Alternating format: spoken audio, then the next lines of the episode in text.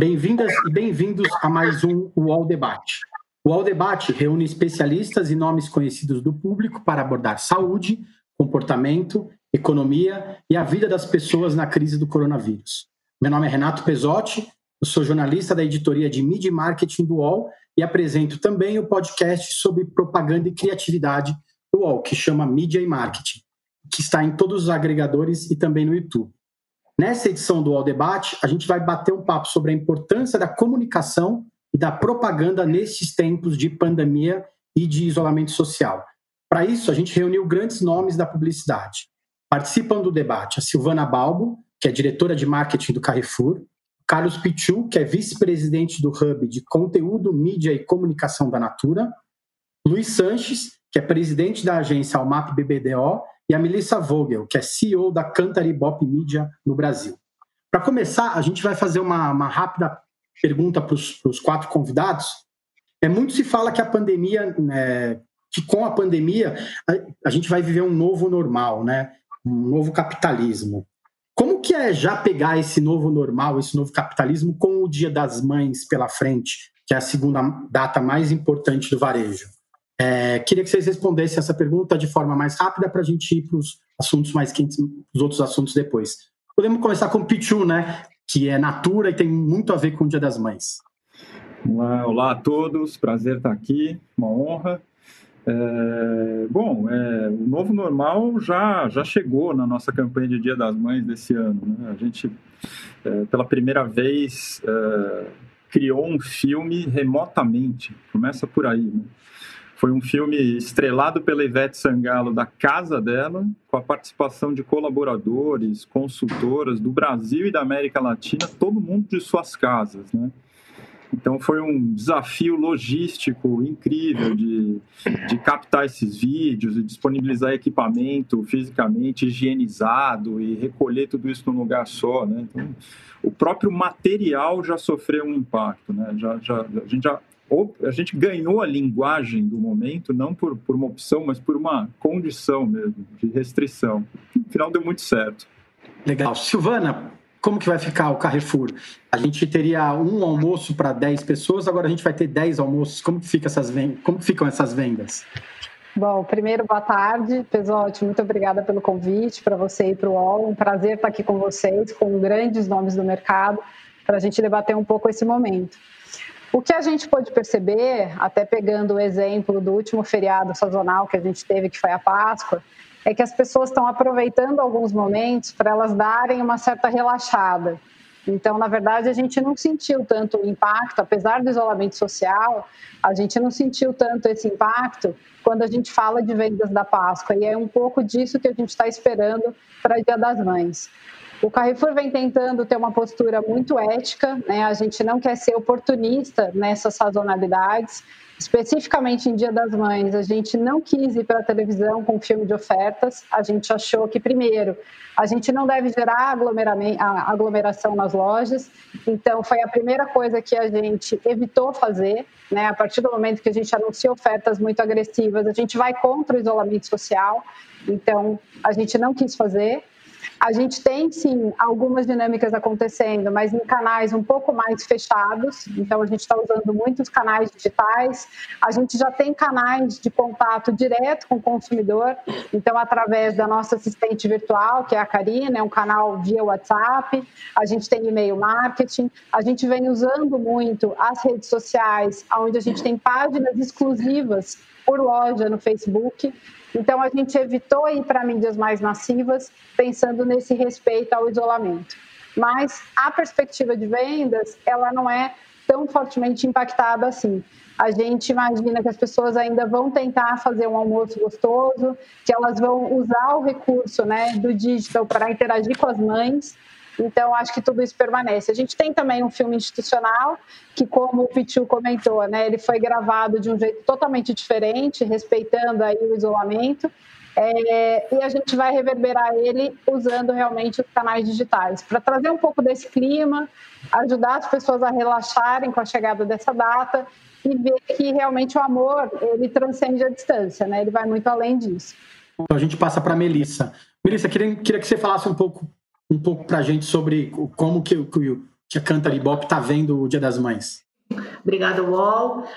Uma honra estar aqui com todos vocês, falando sobre o assunto. E é interessante, né? Ouvindo o Pichu e a Silvana falando, a gente percebe aquilo que a gente já tem falado sobre as marcas, né? O quão rápido as marcas conseguiram se reinventar e se transformar nesse período inédito nas nossas vidas, né? Ao mesmo tempo dosando o que a Silvana falou de não suar oportunista, a gente vai falar mais disso, né? Porque é isso que o consumidor espera, mas de uma outra forma, também buscando novas novos modelos criativos de se comunicar e de se engajar com esse consumidor, porque as marcas sabem que nesse momento elas têm uma contribuição muito grande com o social e com o seu propósito, e elas têm que continuar conversando com os seus consumidores. Então a gente vai falar mais sobre isso, mas esse momento de Dia das Mães estampa esse novo normal e mostra como as marcas estão reagindo a esse, a esse momento.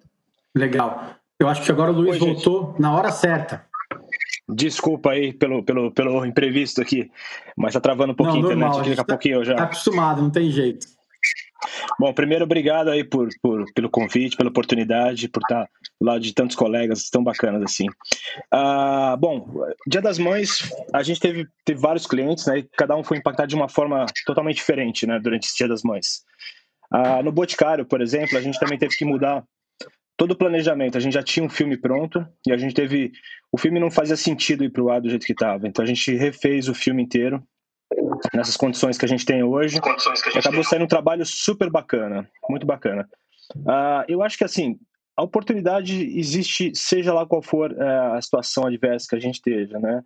E agora a gente está passando uma situação que cada vez mais a gente quer estar junto com as pessoas. Então, isso traz possibilidades de canais de compra diferenciados, maneiras de fazer e usar a criatividade para você poder investir, dar um, um bom presente, um, tornar essa data especial.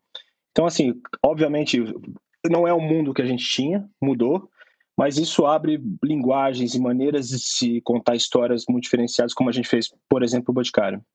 É, falando um pouco sobre essa mudança na maneira de te ver as coisas, eu acho que, o, que, que os varejistas eles tiveram uma importância muito muito grande no começo da crise, que muita gente saiu correndo para fazer compras, tudo pronto, compras, todo mundo ficou preocupado é, se ia ter desabastecimento, se não ia. E eu queria perguntar isso para Silvana, como que foi balancear o dia a dia da, do começo da crise pensar no abastecimento e pensar em fazer essa comunicação para o cliente, para ele ficar tranquilo, que estava tudo bem, né? Como foi esse começo da crise? Como vocês trabalharam?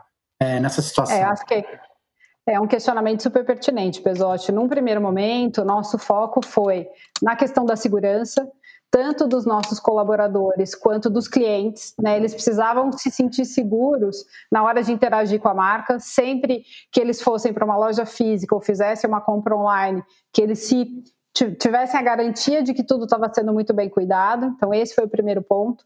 O segundo, como você colocou, é abastecimento. Né? Como é que a gente poderia passar uma tranquilidade para as pessoas de que nada ia faltar, que esses itens essenciais e básicos, e aí teve uma corrida atrás do papel higiênico, né? Vocês devem ter acompanhado um desespero das pessoas. A tradicional corrida atrás do papel higiênico. É, a gente até foi estudar, é super curioso isso, não sei se a Melissa pode depois acrescentar um pouco dessa visão de, de, comportamento de cliente, mas a gente percebeu que o papel higiênico ele é o ápice da perda de é, de dignidade na vida das pessoas. Então, a, a corrida em, em, prol de itens essenciais e básicos é porque as pessoas têm medo de perder o mínimo numa situação caótica como essa. E aí, o que, que a gente fez ao longo do, das primeiras semanas? A gente, primeiro, reviu todas as nossas práticas de abastecimento.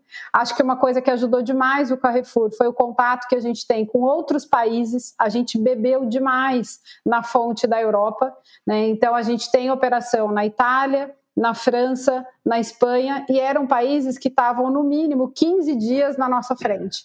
Então, tudo aquilo que eles estavam vivendo de falta de abastecimento ou desespero das pessoas em termos de categorias específicas, a gente conseguiu é, se precaver e se abastecer numa intensidade maior. A gente criou, inclusive, dentro do abastecimento, categorias Covid, separado do, do abastecimento usual, para a gente poder garantir que lá na ponta os itens não fossem faltar. Então, essa acho que foi uma prática que ajudou muito a gente a tranquilizar o consumidor de que não haveria uma falta de produtos, porque acho que isso realmente seria caótico. A gente assistiu em outros países até briga entre consumidores, pessoas brigando por causa de um pacote é, de leite, alguma coisa do gênero. E a gente não queria viver isso aqui no Brasil. Então, acho que a gente conseguiu se antecipar. Legal. E vocês não tiveram problema de abastecimento em nenhum momento, né? É bom deixar bem claro isso também. Pesote, em nenhum momento. Acho que o único item que é mais crítico para nós e continua sendo é o, o álcool gel né? Não dava para imaginar o volume que a gente está vendendo de álcool gel, acho que já está mais do que quintuplicado em relação à, à, média regular que a gente tinha, mas também tem uma falta até de fornecedores. Então, não é só que a gente não dá conta de abastecer, a gente também não tem oferta desse tipo de produto suficiente. Das outras categorias, em alguns momentos a gente lançou mão de restrição de itens, aonde a gente achava que era necessário, né? Se as pessoas estivessem abusando e se super estocando, em alguns itens a gente colocou restrição do número de unidades por cliente, para garantir que realmente a gente conseguisse atender todo mundo. É, Pichu, falando um pouco de, dessa mescla de duas coisas, né, de comunicação e de acalmar os consumidores, a comunicação da Natura sempre tentou provocar empatia nas pessoas, né? E as pessoas é uma coisa um pouco maior que os consumidores. Como que a empresa fala com o público nesse momento de incerteza? Para não nem, apare, nem parecer oportunista, mas ficar ao lado do consumidor também. Não, perfeito. É... Você tem toda a razão. A Natura considera que foi uma das pioneiras aí em empatizar e e ter uma posição, sobretudo humana, né, na sua comunicação, né, olhando para o humano e não olhando para o consumidor, né, você bem disse. Nesse momento, a gente começa a entrar numa fase onde, além de informar e prestar serviço, a gente precisa construir esperança nas pessoas. Né? A gente tem, tem pensado muito isso. Né? Eu acho que as marcas precisam e podem ajudar o, as pessoas que estão em casa a começar a enxergar uma certa luz no final do túnel, né? Para que, que seu coração aqueça e, e, e consiga ter a perspectiva de que isso, por mais que dure muito além do que a gente esperava, é algo transitório e que tudo vai dar certo, né? Eu acho que já a gente já começa a poder ter conversa sobre esse novo normal, né, que você, alguém disse aqui também, e sobre um mundo que vai seguir, né, que, tá, que é maior do que tudo isso que a gente está vivendo. Né? Eu acho que as marcas têm um papel importante nas suas comunicações nesse sentido também. Eu passo agora a palavra para a Melissa. É, é, o Pichu falou que as marcas têm um momento importante né, de aparecer, e a gente lembra também que os veículos têm batido recorde de audiência. Né? Nunca se viu tanta televisão no Brasil, Nunca se acessou tanto site de notícias, porque o público está em casa ele está atrás de uma fonte é, confiável de informação, né? Como que o consumo de mídia tem evoluído nesse tempo e como que as marcas podem pegar carona nesse crescimento de consumo de mídia? Então, nós na, na Canta, falando da, da divisão de mídia, a gente começou a medir esse movimento logo que as primeiras quarentenas foram recomendadas. E houve uma explosão imediata do consumo de mídia. E mais interessante, nas pesquisas pré-quarentena que a gente fez, as pessoas já diziam que elas estariam buscariam mais informações nas diferentes fontes de mídia. A televisão era indicada por quase 80% como a fonte mais confiável para se buscar informação nesse período. E aí a gente teve numa primeira fase essa necessidade incessante de buscar dados e informações também mais tempo disponível. Então, o conteúdo televisivo e mesmo dos, de todos os portais intensificaram né, o assunto Covid. Passado essa primeira fase, isso já estou falando agora de meados de abril, não é que as pessoas já têm todas as informações que elas precisam, elas se acostumaram um pouco com o assunto, então elas passaram também a buscar mais entretenimento e lazer. A gente viu que logo no começo teve um aumento de consumo de notícias, na sequência a gente teve aumento de consumo de séries, as novelas reprisadas, os filmes. O que está acontecendo agora? Agora existem novos hábitos e novos conteúdos sendo, sendo disponibilizados. Né? Então a gente já tem a explosão das lives, a gente já tem uma busca diferente de esporte, né? Os canais de televisão reprisando campeonatos anteriores, você tem o esporte. Então, é interessante a evolução desse novo normal. É claro que o consumo de notícia continua mais alto do que antes. É claro que o consumo de televisão continua mais alto. Hoje as pessoas estão consumindo uma hora e vinte minutos a mais de televisão do que elas consumiam no período anterior à crise. E é interessante, a gente já começou a falar Dia das Mães, como as marcas entenderam esse novo momento do consumidor, que ao mesmo tempo que, que eles não querem que as marcas sejam oportunistas, desde o começo já eles diziam que eles queriam que as marcas trouxessem informações e que as marcas uh, trouxessem conhecimento delas para poder ajudar os consumidores a saírem desse momento. Então é impressionante quando você pergunta para as pessoas, hoje 40% delas dizem que elas querem que as marcas tragam os seus valores e que as marcas sejam o exemplo da mudança e sejam modelo. Então, o consumidor também é crítico e as marcas agora têm à sua disposição uma série de outros pontos de contato e oportunidade para continuar se, se comunicando e se engajando com o seu consumidor. Legal, a gente vai voltar a falar um pouco mais para frente da questão, principalmente de audiência de vídeos, que eu acho que é muito relevante, né? Todo mundo achou que ia ter muito tempo durante a pandemia, durante essa quarentena, e as pessoas estão se adequando, né? Não é bem assim. Todo mundo achava que era muito fácil trabalhar de casa, mas a realidade é um pouco diferente às vezes. É, Luiz, eu queria, eu queria que você me falasse um pouco sobre as agências de propaganda especificamente. A publicidade, querendo ou não, é uma das áreas mais, mais afetadas pela crise. É, como você atende clientes de diferentes setores, eu queria que você explicasse um pouco como que está a dinâmica da agência. Porque devem ter clientes trabalhando com muito mais, muito mais força e tem, deve ter gente na agência que está trabalhando um pouco menos que o cliente deu uma parada. Como que funciona essa mensuração? Como que fica o pessoal lá dentro da agência? Na verdade, em casa, né? Não dentro da agência. Não, pois é. Eu, eu, eu, queria só dar uma pincelada antes um pouquinho no comentário que o, o Pichu, e, o Pichu e a, a Melissa fizeram sobre o papel das marcas, que eu acho que é super pertinente colocar isso. Parafraseando uma, uma grande campanha que a Apple fez em 1984, dizendo que 1984 não ia ser mais como 1984, eu acho que 2020 não vai mais ser como 2020. Eu acho que a gente, quem há dois meses atrás, três meses atrás, alguém falasse assim, poxa, como é que vai crescer o consumo de mídia de televisão? Como é que a, a, os, os, os influencers iam perder, iam se banalizar nesse momento? todo mundo vai falar, não, está aí na contramão do que está acontecendo. E a gente está vendo isso aqui agora acontecendo, né? Eu acho que as marcas, elas têm uma responsabilidade social, ela tem um papel muito grande, porque o mundo, antes, vamos pegar o mundo como estava antes dessa pandemia. A gente está tá vivendo um mundo absolutamente polarizado, preto e branco, azul e vermelho, ou você é direita ou você é esquerda, etc. E, então, o mundo está absolutamente intolerante e, e polarizado. Quando chega essa pandemia aqui, inclusive com mídias sociais, com clusters, com pequenos grupos, onde cada grupo vivencia uma verdade. De repente, a gente tem aqui uma realidade completamente diferente, que esses grupos têm que se unir, todo mundo tem que falar a mesma linguagem, e a gente está tendo hoje, talvez, um dos maiores casos de, de, de problema de comunicação que está levando a gente a ficar sem saber o que fazer, porque horas lockdown é, é, é, a solução, aí o governo diz que não, etc. E a gente fica tendo um problema de comunicação. Então, as marcas, nesse momento, elas têm um papel, sim, elas são porto seguro das pessoas hoje. As marcas que tanto tempo entravam nos lares, como o Boticário, por exemplo, que fala sobre a história das famílias, fala de uma forma super é, emocional, super humana. A Volkswagen coloca a pessoa em primeiro lugar.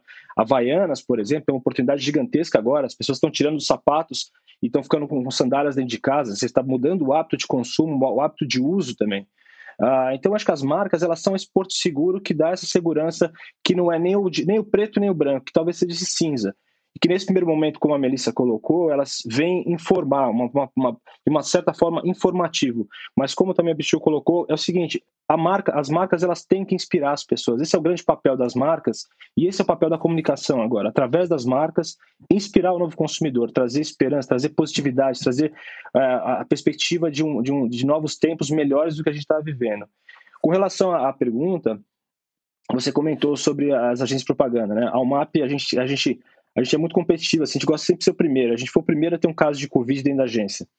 Então a gente teve que começar esse processo de, de lockdown, de, de, trabalhar em home office. A gente já tinha uma parte trabalhando em casa, né? Mas não uma forma tão expressiva. Você, eu acredito muito que o, o nosso negócio é de pessoas feito para pessoas. Então contato entre pessoas produzem um trabalho melhor. Aquele brilhozinho no olho quando você está provando uma ideia, quando você está vendo um insight, faz você ter um trabalho melhor. Que a gente não está tendo agora dessa forma remota, através de home office. Então, a gente já começou um pouquinho antes, a gente isolou a agência, uh, antes de começar já esse, esse lockdown oficial, essa, esse home office oficial, e a gente começou a trabalhar. O que a gente percebeu é que, nesse momento, é, você diminuiu o número de interlocuções, faz com que a comunicação, de novo, como a gente falou, o problema hoje que a gente está tendo é comunicação, e nós somos uma empresa de comunicação, a gente tem que acertar esse processo da agência, que é fazer o, men o menor número possível de interlocução, para que a mensagem ela seja, chegue de uma forma direta. Né? Agora, eu, eu acredito que isso aqui é, vai se repensar o, o, jeito que a gente trabalha, porque acho que tem oportunidades muito legais hoje. A gente está mais conectado do que nunca, porém, talvez seja o momento que a gente mais queira estar fisicamente. Antigamente a gente ia numa mesa de um restaurante, sentava um na frente do outro, ficava no celular, conectado virtualmente. Agora, tudo que você não quer é ficar conectado virtualmente, você quer contato pessoal. E acho que o nosso negócio é feito disso. Então, acho que a gente vai repensar o modelo de como a gente pode trabalhar, que a gente não precisa ter tanta gente fazendo uh, coisas que podem ser feitas em casa. Isso pode eh, trazer maior qualidade de vida para as pessoas. Porém, eu acho que nada vai substituir o contato de seres humanos, de pessoas, que eu acho que é o grande formador de insights, que a gente tem grandes ideias que fazem diferença no negócio dos nossos clientes. É, é importante a gente lembrar que, que as agências de publicidade, algum tempo trabalha no formato na área de criação em duplas, né? Então, tem um diretor de arte e tem um redator, e aí fica uma coisa, uma criatividade meio desconectada, né? Do que era costumemente, feito no dia a dia, né? Sim, é verdade. A gente tem esse, esse costume de mas eu acho que não é só a dupla de criação. A gente hoje tem dentro da agência a, a, a união de vários departamentos, né? Porque hoje a gente, o nosso escopo aumentou muito. Então, você falar com planejamento, você falar com alguém que, que é um é designer, que é, um, que é alguém de, de, de, de web, eu acho que essa troca de informação ela é muito rica até para chegar no formato final. Mas eu acho que, sem dúvida, você hoje acaba sendo. É, é, é, tem dois lados, na verdade. Eu acho que, por um lado, você tem essa coisa de grupo, que é muito legal, que a gente tem, mas tem um lado também da valorização profissional pessoal. No final do dia, qualquer profissão, qualquer coisa que você lide com ideias, é alguém sentado em, em frente de uma folha branca de papel e você tem que colocar uma ideia ali. Você vai discutir essa ideia, você vai melhorar essa ideia, mas o insight está ali. É, é, é, uma coisa muito uh, pessoal. Eu acho que isso torna um profissional diferenciado de outro, que tem experiências ali quando se coloca uma ideia no papel. Então, isso atrapalha? Atrapalha. Porém, eu acho que talvez seja um, um lado da gente voltar um pouquinho para uma coisa tão bacana que a gente fazia, que é ter ideias diferentes, que hoje eu vejo muita repetição de formatos e modelos. Acho que talvez tenha uma oportunidade nessa pandemia da gente sair um pouquinho daquele mundo, daquela fábrica e começar a ter insights um pouquinho mais originais que faz toda a diferença no que a gente, no que a gente produz como produto final. Legal, até eu vou emendar nessa sua, fra nessa sua frase. É, muito se discute a, a mudança do modelo de, de agência de publicidade, né? As empresas têm se reinventado para ajudar mais os clientes. Hoje, oferecer serviço é muito mais importante do que oferecer um produto, né? Como que é o novo mindset, a nova mentalidade das agências? O que elas precisam mudar? Isso vai ajudar muito nessa, nessa, nessa mudança, nessa transformação, né? Eu acho que o que a gente produz no final do dia, que é criatividade, ela é, é, independente do formato com que a gente coloca essa criatividade, né? Muito teve uma, uma, teve uma mudança muito grande da forma de consumo de conteúdo.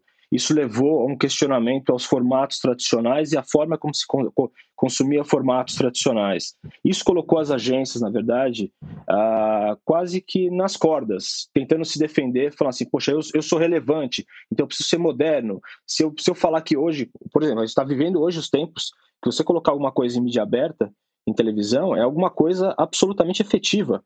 E em algum momento, se você falasse isso dentro de uma agência, você é escorraçado como sendo um cara antigo.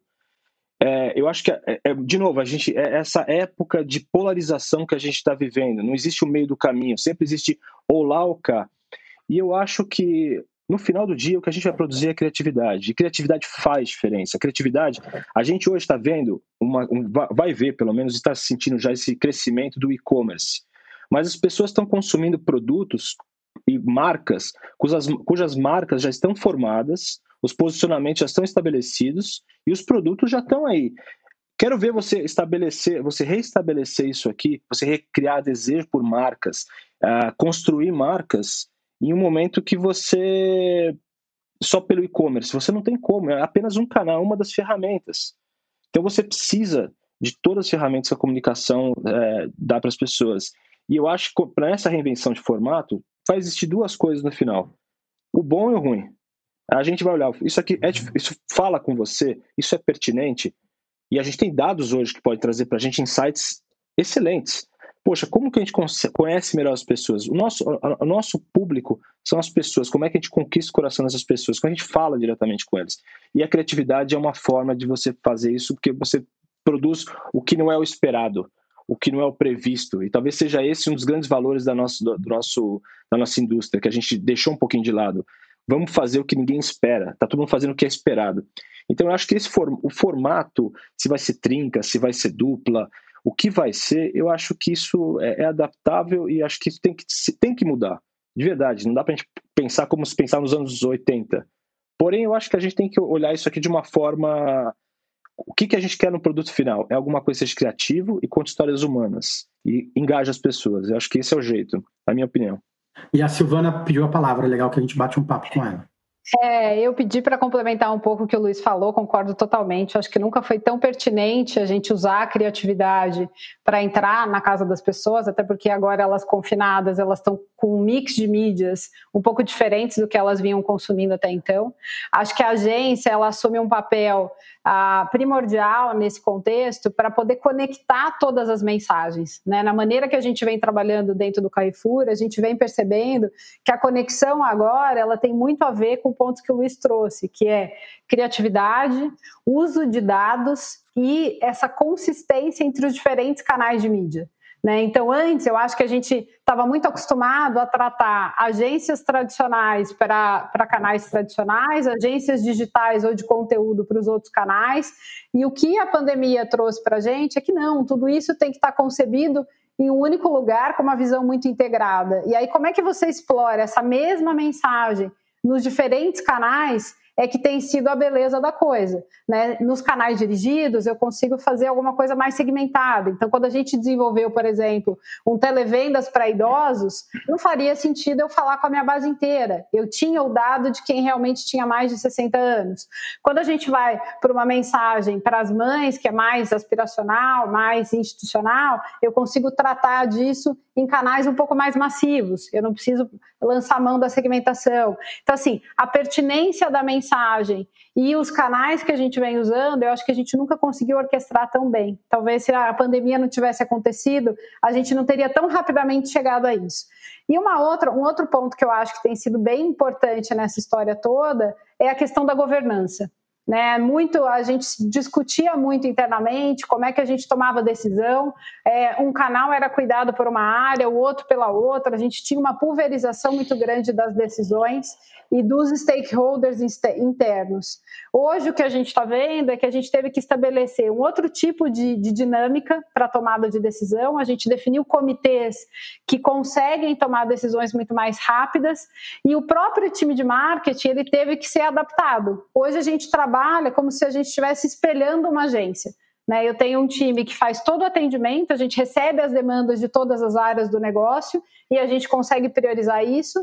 A gente tem uma célula de POs para cuidarem dos jobs e a gente tem uma outra célula que cuida da produção, implementação e depois da mensuração de resultado. Então a gente teve que se reinventar completamente no nosso jeito de trabalhar com a própria agência. E aí a gente vê o quanto é importante que essas coisas se casem para garantir a sinergia das mensagens em todos os canais. É, eu queria que o Pichu falasse sobre isso também, hum. em relação a, a como os líderes da, da Natura estão lidando, né? Estão divididos entre o, o, o, hoje e o futuro, não podendo se desconectar da realidade, né? Como que vocês estão trabalhando aí internamente? É, a Natura é uma empresa que tem, tem uma facilidade em lidar com visão de futuro. Né? Se, se a gente for pensar que há 50 anos atrás, né, a Natura já funcionava como uma rede social e, com o sistema da venda direta, né? Se for Avon, né, mais ainda, mais de 100 anos operando dentro dessa lógica, né? É uma empresa que gosta de discutir visão de futuro. Né? Então, existe uma lógica de precisamos fazer as mudanças é, urgentes, né? dar segurança para as pessoas, manter a nossa rede de negócios viva, mas a discussão de, de, de visão de futuro sobre esse novo normal ela é muito presente, muito intensa. Né? Eu acho que entrou com tudo nas nossas pautas. Né? E, e sem sem sensacionalismo, né? Eu acho que muito do que é do que vem nesse novo normal é uma aceleração de processos que já estavam acontecendo, né? Que a gente já estuda faz tempo. Né? Então, é, a consciência de, putz, eu se eu dirigir menos o meu carro, o ar da cidade vai ficar melhor. Né? Isso, isso, talvez venha com o novo normal, mas é algo que a gente já está pensando e discutindo há muito tempo. Né? Então eu vejo esse novo normal como uma aceleração de uma série de processos. Né? Claro que a gente vai descobrir coisas que a gente nem imagina, né? mas a aceleração de processos que já estavam em andamento ali é, é, a nossa tônica, né? Mais do que decifrar o que seria o novo normal. Junto dele, na verdade, né? É. Eu, ah, queria perguntar para a Melissa. Aproveitar. Pode, claro. Ah, eu queria emendar aqui na, na numa fala do, do Luiz que eu achei super bacana, né? É, é impressionante como, como o aspecto live, né, no final das contas, né, que as, que as TVs abertas têm, do broadcasting, volta a ser tão importante, né? É, eu jurava que todo mundo preso dentro de casa, a febre seria pelo vídeo on demand, né? mas as pessoas não querem vídeo on demand, elas querem ver as pessoas reagindo no improviso e ao vivo, né? Isso é, aquece os, os, nossos corações mais do que ver algo que está gravado lá, artificial e produzido, né? Uhum. É genial esse comentário, é verdade, surpreendente. E aí faz com que a gente, às vezes, se atropele aqui ao vivo, não tem jeito mesmo, né? É, é isso que as pessoas querem ver a gente se, se confundindo. Os podcasts do UOL estão disponíveis em todas as plataformas. Você pode ver a lista desses programas em uol.com.br/podcasts. Recebe salário, faz transferência, pagamento, recarga de celular e até empréstimo, tudo sem taxa. PagBank, a sua conta grátis do PagSeguro. Baixe já o app e abra sua conta em 3 minutos. Melissa, me conta um pouco, aproveitando os seus, os estudos da Cantar Ibope, é, quais são as boas práticas que vocês têm visto por aí? Né? Vocês têm muitos estudos da Europa, vocês têm muitos estudos da Ásia. É, as redes sociais perderam espaço hoje por causa das fake news. Né? As pessoas querem ver as coisas acontecendo ao vivo, como o Luiz falou e o Pichu né, né, disse também. Como que, quais, quais são as boas práticas que vocês têm, têm, têm visto por aí?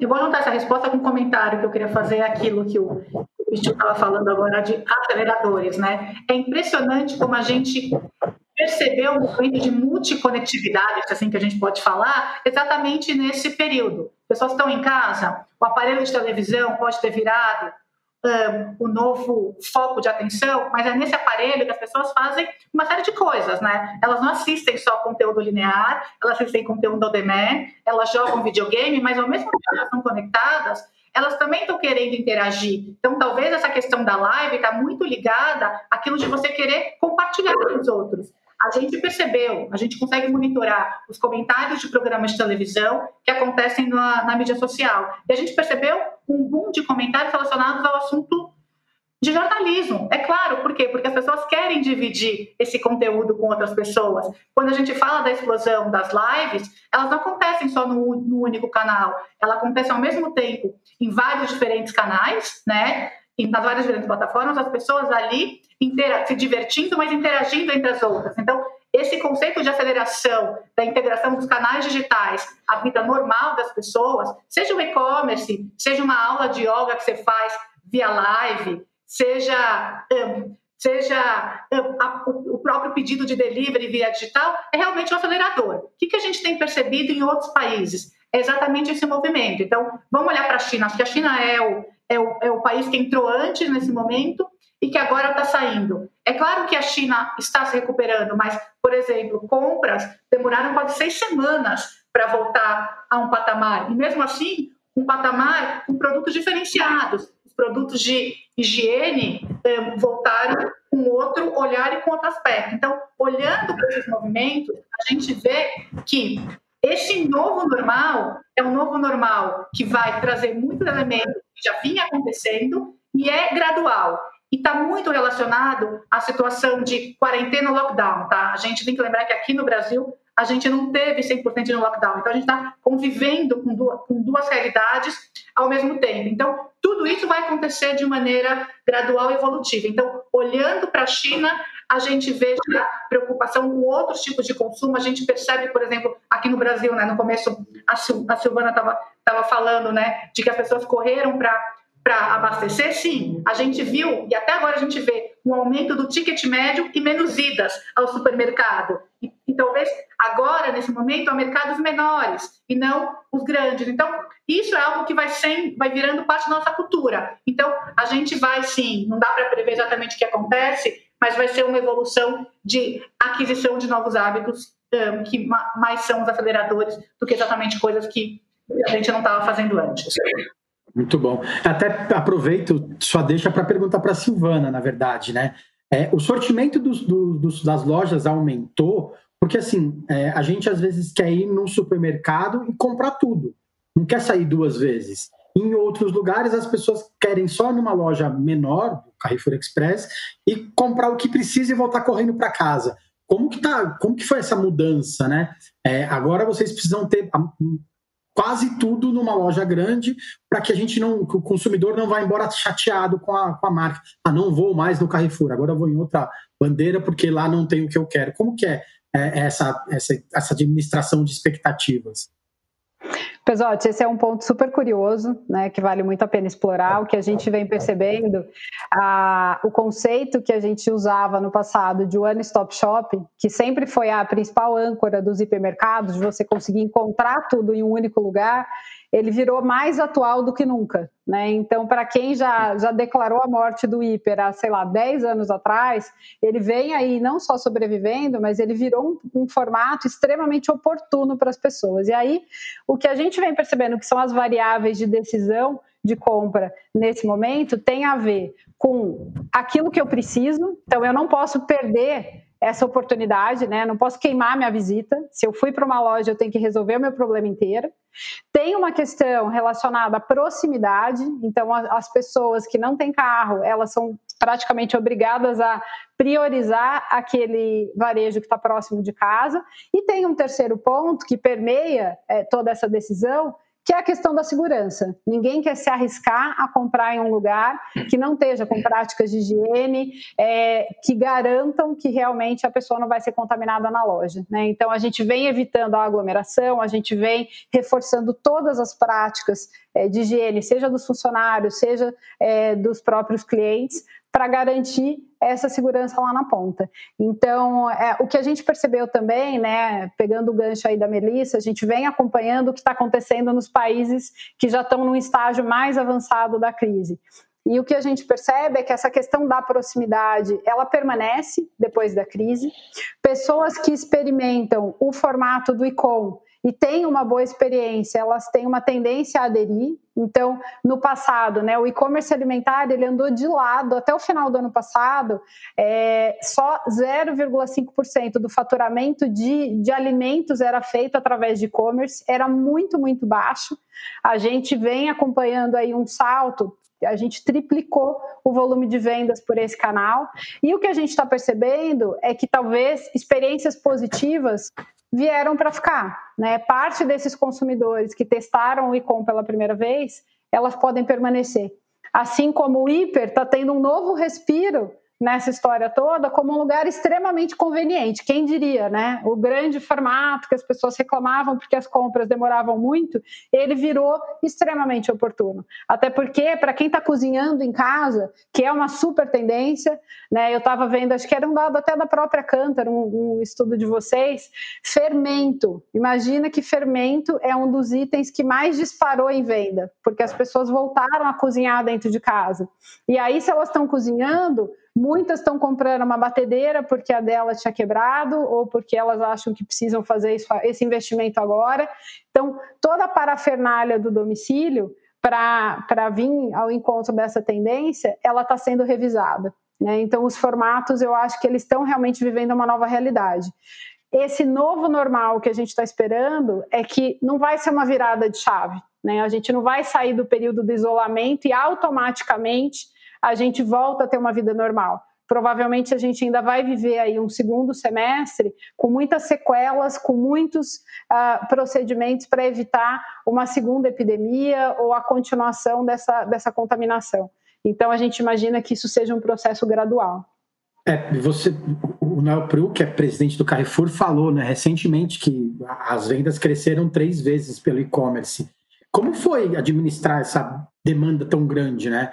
É, foram muitas tomadas de decisões é, feitas rapidamente. O que, que, é, de, que, que, veio da sede da empresa na França que vocês puderam usar e falar assim, não, isso interessa para gente, isso não interessa para gente? Como foi o dia a dia, a atenção do dia a dia aí? Pesote, coincidentemente, né, e para nossa sorte, a gente já vinha se estruturando muito para atender o e-commerce. Né? Não sei se todo mundo conhece como é que funciona a logística de um e-commerce alimentar, mas, mas praticamente você tem dois formatos possíveis. Um que é o que a gente chama de dark store, onde você tem uma central de distribuição e a partir dela todos os pedidos são selecionados e enviados para a casa do cliente. Um outro caminho que a gente adotou desde o ano passado e a gente começou a operar em um número maior de praças graças a isso, é que a gente dedica uma parte da loja física, que a gente chama de side store, porque ela fica exatamente ao lado, né, é parte integrante da loja física, para poder separar os pedidos e conseguir dar uma capilaridade muito maior para o nosso e-com. Desde o final do ano passado, a gente conseguiu se estruturar dessa forma. Então, o que a gente teve que fazer agora com a pandemia foi aumentar o número de pessoas para poder fazer a separação do pedido e garantir as entregas. E aí, só para vocês terem uma ideia do quanto isso fez diferença para nós em termos de logística, a gente chegou a trabalhar é, em auge da pandemia, os concorrentes estavam entregando em até 15 dias e a gente chegou a no máximo 5. Então, isso faz muita diferença na hora que o cliente está experimentando um novo canal e ele vê que o prazo de entrega é dali duas semanas, ele desiste. No nosso caso, no auge, a gente chegou a esse pico de cinco dias de prazo de entrega e agora a gente já está trabalhando com o dia seguinte ou no máximo dois dias depois. Então, eu diria para você que o que fez muita diferença foi exatamente a infraestrutura que a gente já tinha montado e que a gente conseguiu potencializar muito rápido. O aprendizado com outros países, ele mostra que na Europa, por exemplo, é, o formato que eles chamam de drive, que a gente chama aqui de drive ou de clique e retire, ele tem sido muito utilizado, porque as lojas conseguem dar muito mais vazão para esse tipo de entrega, então o cliente compra online e retira na loja física, do que aquilo que a gente chama de home delivery, que é a entrega realmente em domicílio. Para nós, por enquanto, o home delivery é infinitamente mais forte. A gente tem o drive também, mas as pessoas não aderem tanto. Uma vez que elas vão até a loja, elas preferem elas mesmas fazerem a compra até a questão do drive, mesmo que a pessoa ela nem tem contato também com os produtos, né? Ela só só escolhe pelo site, passa e pega a sacola e vai embora para casa. Exatamente. Talvez isso num segundo momento, num novo momento, é, talvez aconteça. Eu queria perguntar para o Luiz, é, uma pergunta que vem da internet, é, do Anderson Mello. Como trazer esse tom de voz de maneira realmente alinhado ao valor da marca, né, nos, nos, nos anunciantes? Qual o limite para não cair na vala do clichê e não parecer é, oportunista? É, eu acho que é a pergunta de um milhão de dólares, né? Todas as empresas, muitas empresas têm feito, têm feito doações e depois anuncia que tem feito doações. Qual é o melhor caminho? Ou se existe o melhor caminho ou depende, vai muito de caso a caso? Eu acho que assim, é, acho ótima essa pergunta, acho espetacular. Pelo seguinte, eu acho que muito se gastou tempo pensando quais eram os propósitos de cada marca.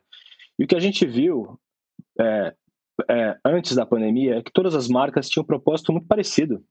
Quando você chegava ali, todas elas queriam ajudar o mundo, abraçar causas e fazer do mundo um mundo melhor. Nesse momento, todas as marcas tinham a mesma promessa. Acho que pós-pandemia, o que a gente vai começar a ver é que existe assim, o que é pertinente para o meu discurso, o que é pertinente para a minha marca. Então, eu vou dar um exemplo, alguns exemplos que a gente tem dentro de casa o Boticário. O Boticário tem o papel de, de inspirar as pessoas, trazer as pessoas se sentindo bem, se sentindo belas, elas inspiram, fazem um mundo melhor. A Volkswagen, a Volkswagen, como é que a gente vai lançar um carro nesse momento que você tem pandemia, que as pessoas estão ficando dentro de casa? A, a Volkswagen ela conecta pessoas através, através do produto que elas têm.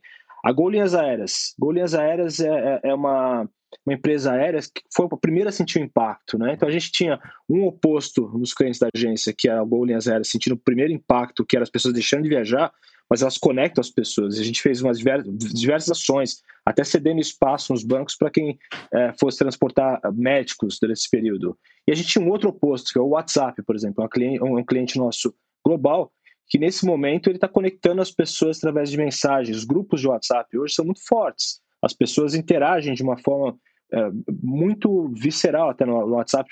Poxa, tem 5, 10 grupos de WhatsApp ao mesmo tempo, né?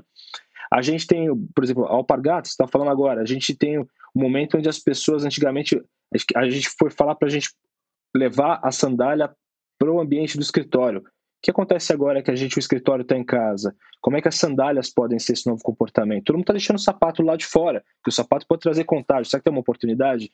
Então, eu acho que alinhar o discurso que, que cada marca tem é uma grande oportunidade. Eu acho que as marcas que elas dão, elas tentarem é, aparecer com um discurso que não, que é artificial, simplesmente porque é, é o que está todo mundo falando, eu acho que ela vai ficar mais uma. Outro dia teve um maluco na internet acho que está sobrando tempo para ele, e eu, eu, eu, eu, vi um filme de três minutos com todos, uma colagem de todos os filmes que tinha nos Estados Unidos nesse momento de pandemia. E o cara pegou todas as marcas e foi colando uma na outra, fazer um filme de três minutos. Chegava nesse filme de três minutos que você via ali. Estamos separados, separados, separados, separados, separados. Agora juntos, com você, estamos com você, estamos com você, estamos com você, estamos com você. Mesmo a trilha de pianinho, ou seja, tá todo mundo dizendo a mesma coisa do mesmo jeito de novo. Ou seja, vai virar um grande papel de parede. Parece quando a gente chega em época de Copa do Mundo e fica tudo verde e amarelo na televisão. Eu acho que a gente tá, tem, tem o risco da gente cair nessa vala comum. E acho que é papel das marcas identificar qual que é o discurso que elas têm, onde elas podem ser relevantes, o que elas podem falar para as pessoas que realmente possa trazer alguma novidade. Vou contar uma história que aconteceu outro dia em casa. Uh, minha, minha sogra ela é paciente de risco 1 ao quadrado elevado. Ela teve câncer, ela teve. Uh, respira com ajuda de aparelho, uh, foi esfumante, é velhinha, é idosa. O que, o que você nomear, até palmeirense é. Então, assim, o que você nomear, ela, ela, ela, ela tem ali de risco ali. E, e meus filhos foram com a minha, com a minha esposa vê-la, porque estava muito tempo conectado pela telinha. Poxa, quero ver por uma outra tela, que é a tela do, do vidro do carro. E eles foram até lá para vê-la nesse dia. Ela chegou, uma, uma, uma, cena linda, que ela encostou a bochecha assim na janela, eles deram um beijinho pela janela. Poxa, será que não tem uma história aí? Será que isso aqui não pode ser um insight diferenciado para uma marca falar? Será que a gente não tem oportunidades que estão acontecendo agora? O problema é que a gente sempre tenta olhar o mundo que a gente tinha antes. De novo, 2020 não vai mais ser como 2020. Vamos pegar esses hábitos que a gente tem, o que as marcas têm, discurso, como é que a gente traz isso de uma forma inspiradora? Eu acho que as marcas, elas têm esse papel de inspirar, e cada um inspirar dentro do que ela produz diferenciado. Óbvio que elas têm um, um dever social de produzir álcool gel, quem pode produzir, respiradores, quem pode produzir. Eu acho que isso é um dever social de uma marca que é tão presente na vida das pessoas. Mas eu acho que como mensagem, como comunicação, elas têm que sair da vala comum e, e, de verdade, a promessa que elas adotarem agora não pode ser uma coisa absolutamente papel de parede. Tem que ser o que realmente faz diferença na vida das pessoas e que tem identidade com ela. Então, procurar sua identidade. Isso vai fazer com que o discurso não seja absolutamente ao passar. Vai ser alguma coisa que as pessoas conectem. Fazem, pô, essa marca está falando a verdade. Puta, eu, eu vejo, eu sinto essa verdade. E eu acho que a gente no Brasil tem marcas brasileiras que são muito fortes. A Natura é um exemplo, o Boticário, a Gol Aéreas, a Alpargatas, são marcas muito fortes. Mesmo a Volkswagen é uma marca alemã, mas percebida como brasileira, e assim por diante. Acho que a gente tem Bradesco Seguros. A gente passou um tempão falando sobre uh, uh, como com você sempre. Poxa, esse é o momento que a gente tem que demonstrar isso. Então, as marcas que prometeram algo, elas têm que demonstrar o que elas, o que elas prometeram, e as que repensaram o seu jeito de falar para ser um pouquinho mais proprietária no seu discurso. É, aproveitando, até tem uma pesquisa recente da Canter que, que apontou que 88% dos consumidores acreditam que as marcas devem comunicar os seus esforços, né? elas não devem só ficar é, só ajudar as pessoas, elas têm que ajudar as pessoas e também falar que elas estão ajudando as pessoas. Até pergunto, aproveito para perguntar isso para a Melissa. É, não é só hora de fazer, né? É hora de fazer e falar que está fazendo. Não adianta só fazer também. Acho, e, e, olha, e olha só que interessante, né? A gente começou a monitorar os esforços das marcas e mídia e quantas elas falavam do assunto Covid desde o começo da pandemia. Então, a gente percebeu uma evolução, né? Claro, lá no começo, 20% das inserções falavam do assunto, a gente chegou no meio de abril a 40% falando do assunto, e agora esse, esse número mudou, esse número já é de 15% do total de inserções. E por quê? Porque as marcas já falaram muito, né? Elas já contaram para que elas vieram, elas já falaram quais eram seus esforços. Começou nessa conversa, que era um primeiro momento informativo, né? Eu estou aqui para te apoiar, eu estou fazendo bem feito, os meus recursos de segurança estão aqui. Só que agora já começa o movimento de entrar no novo normal, juntando tudo aquilo que a gente falou. Tá bom, como que a gente ajuda esse consumidor daqui para frente? Como que a gente inspira? Como que a gente é criativo?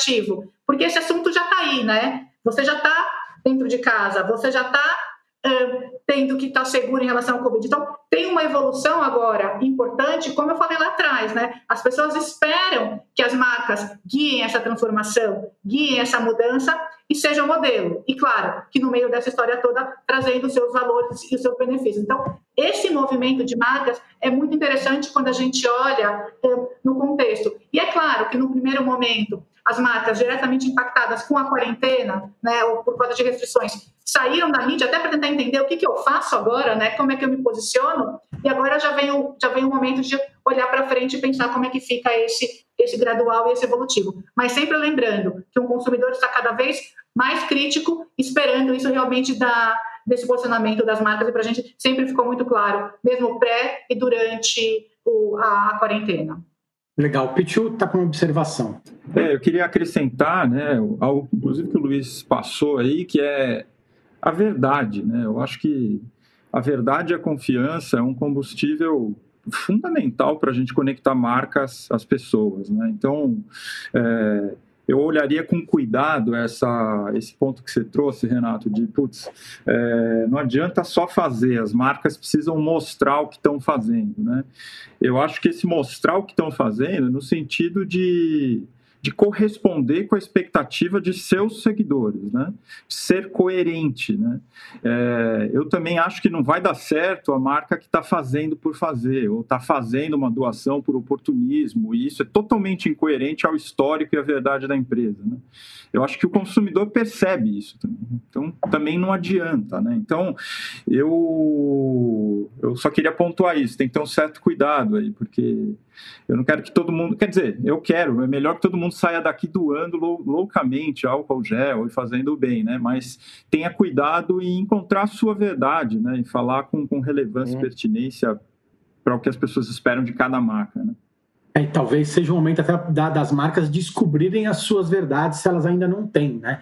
De repente é o começo de uma mudança. Realmente. Quem não fazia passa a fazer e aí todo mundo sai ganhando nessa história, né? Eu até queria te perguntar, Silvana.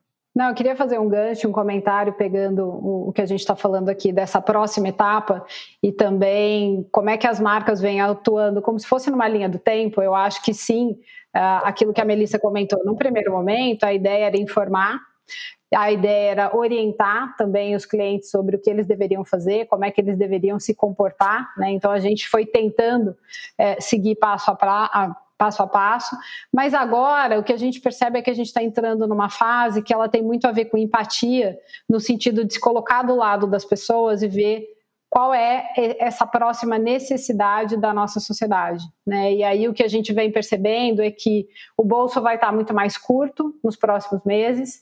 Eu acho que as doações elas vieram na medida em que a gente foi percebendo que a renda de muitas pessoas já não existe mais, né? Então os autônomos, as manicures, pessoas que diaristas que dependiam realmente de, de transitar por aí, elas estão interrompidas, elas não podem fazer isso. E o que a gente está vendo de, de próximo passo nesse novo normal é que a gente vai viver provavelmente uma recessão ainda mais séria do que a gente viveu em 2015 e 2016. Então, o que a gente vem buscando já são alternativas, pensando em como viabilizar a vida das pessoas com um bolso ainda mais restrito.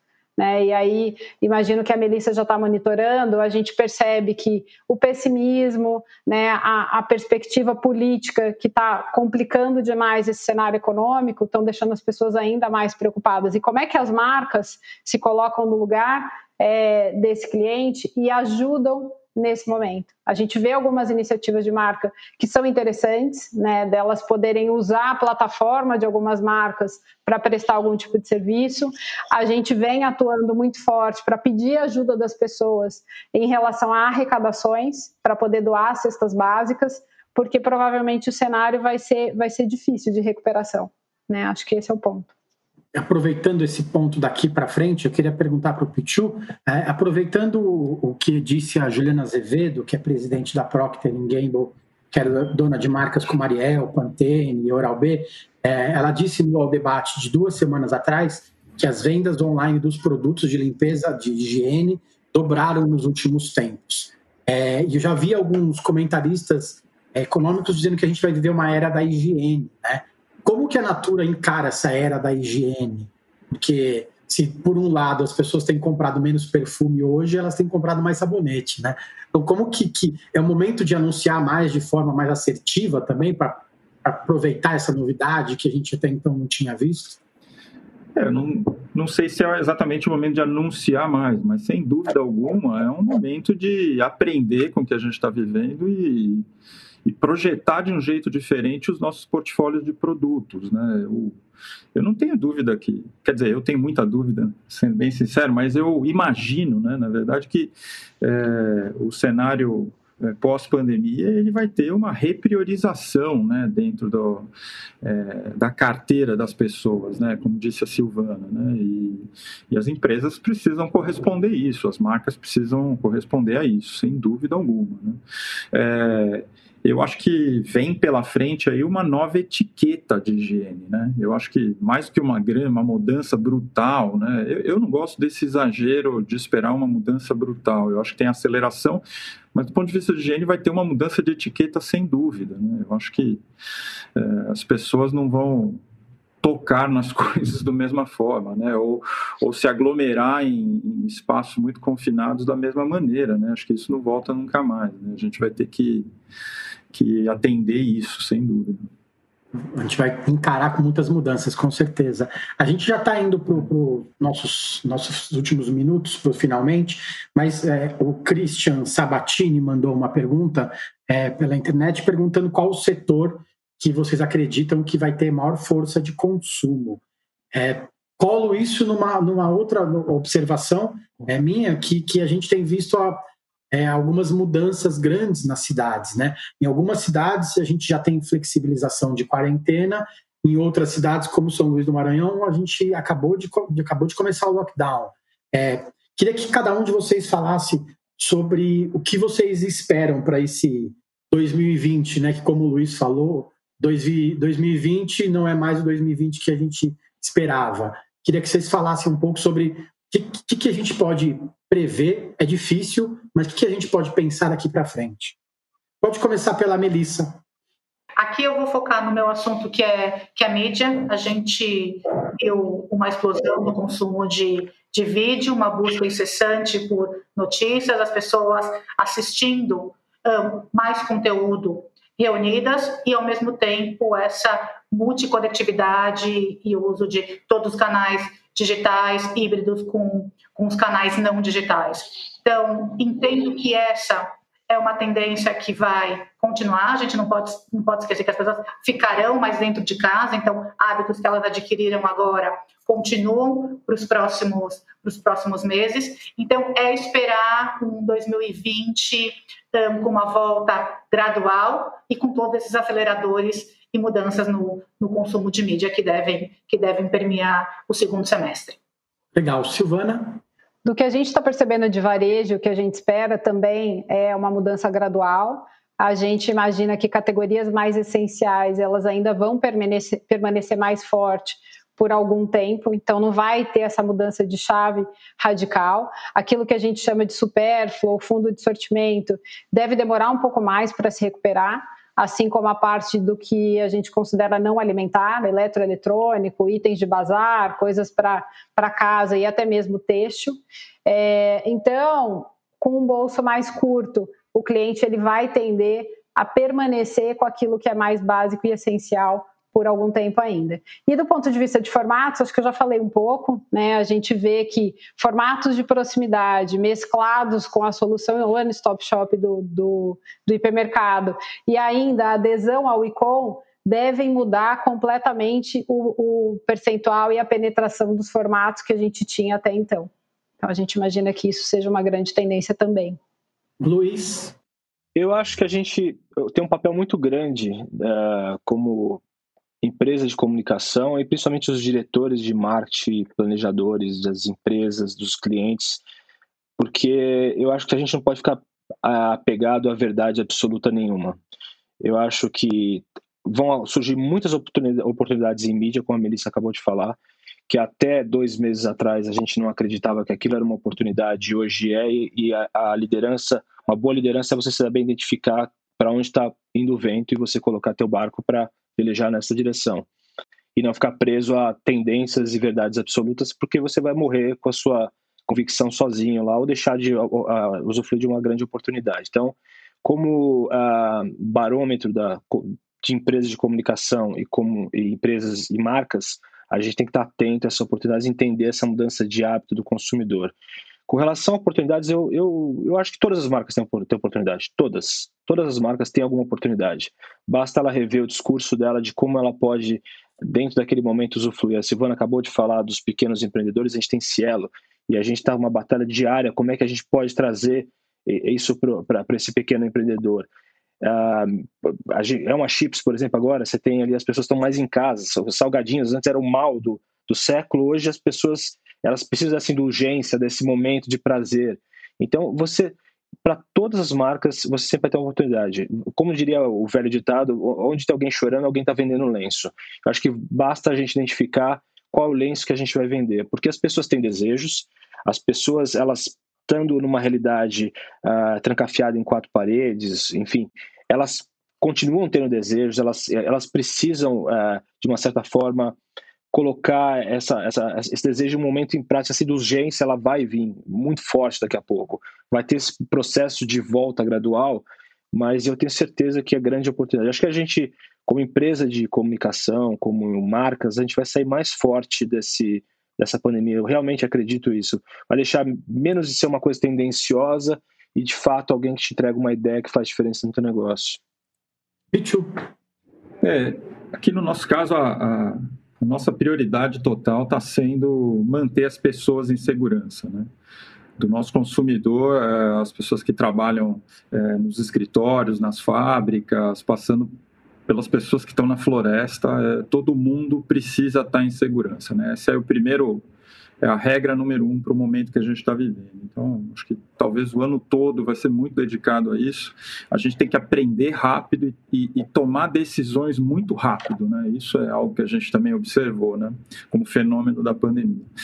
É, e segundo, a gente tem uma missão para esse ano. É, que é manter a nossa rede de negócios viva. Né? É, no modelo de negócio da Natura, a gente tem milhões de pessoas, de famílias e mulheres que se beneficiam dessa renda. Né? Então, a gente precisa encontrar soluções logísticas, tecnológicas, financeiras para que essa rede de negócio ela continue vivendo. Né? E o nosso foco está está em cima disso para esse ano e, e a gente está muito positivo. Já estamos na fase de construir esperanças, né? As marcas têm que ajudar é. a fazer isso também. Queria saber se alguém tem mais alguma última, última observação. Tudo bem. É, eu queria agradecer os participantes, Luiz Sanches, da agência Almap BBDO, Melissa Vogel, da Cantar Bop Media, no Brasil, Carlos Pichu, da Natura, e a Silvana Balbo, do Carrefour, né?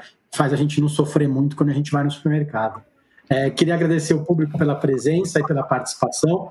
E eu convido todo mundo para curtir e compartilhar o papo no YouTube, é, na página do, do UOL. E também gostaria de convidá-los a, a, ouvir o podcast Media Marketing. Toda terça tem um episódio novo no ar. Amanhã é com o Frank Flaumer, que é vice-presidente de comunicação e marketing da Nestlé. Valeu, gente. Super obrigado pelo tempo e até mais.